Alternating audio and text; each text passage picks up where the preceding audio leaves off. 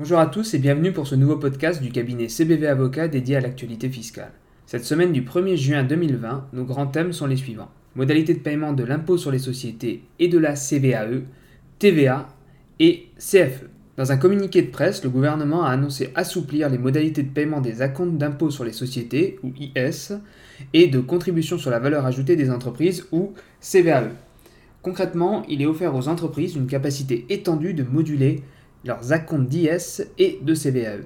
Par ailleurs, le paiement des acomptes de juin d'IS et de CVAE, lorsqu'ils sont calculés en fonction des résultats 2019, est reporté du 15 juin au 30 juin afin que chaque entreprise soit en capacité d'évaluer correctement son acompte. L'ensemble des entreprises ayant reporté leur acompte d'IS de mars 2020 au 15 juin 2020 bénéficiera d'une dispense de versement de l'acompte de juin et d'une régularisation sur l'échéance suivante. Pour les grandes entreprises, c'est-à-dire celles ayant au moins 5000 salariés ou un chiffre d'affaires supérieur à 1,5 milliard d'euros, ces nouvelles facultés sont soumises au respect de leurs engagements de responsabilité et notamment au non-versement de dividendes.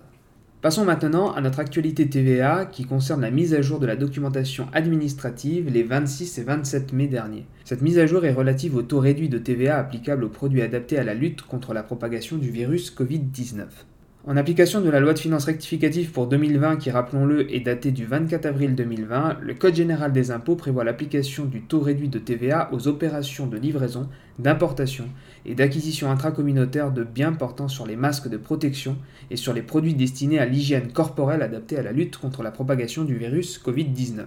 Pour mémoire, le taux réduit s'élève à 5,5% en métropole et en Corse, et à 2,10% dans les collectivités de la Guadeloupe, de la Martinique et de la Réunion.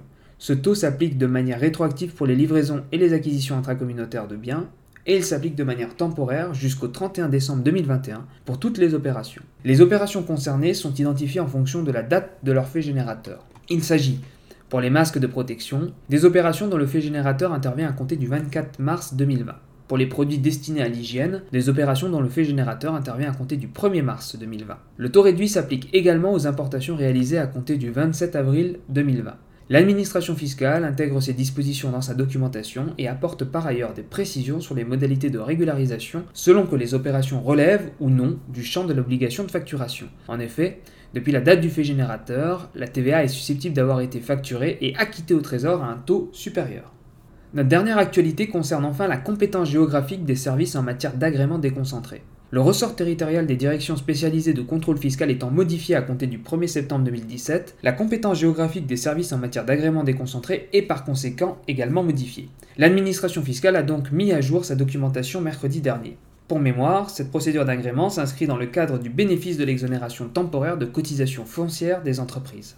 Elle concerne les opérations réalisées depuis le 1er janvier 2007 par les petites et moyennes entreprises et qui portent sur des reprises ou reconversions d'établissements industriels ou de recherche scientifique et technique, des créations et extensions de services de direction, d'études, d'ingénierie et d'informatique ainsi que des reconversions des entreprises d'établissements exerçant ce type d'activité.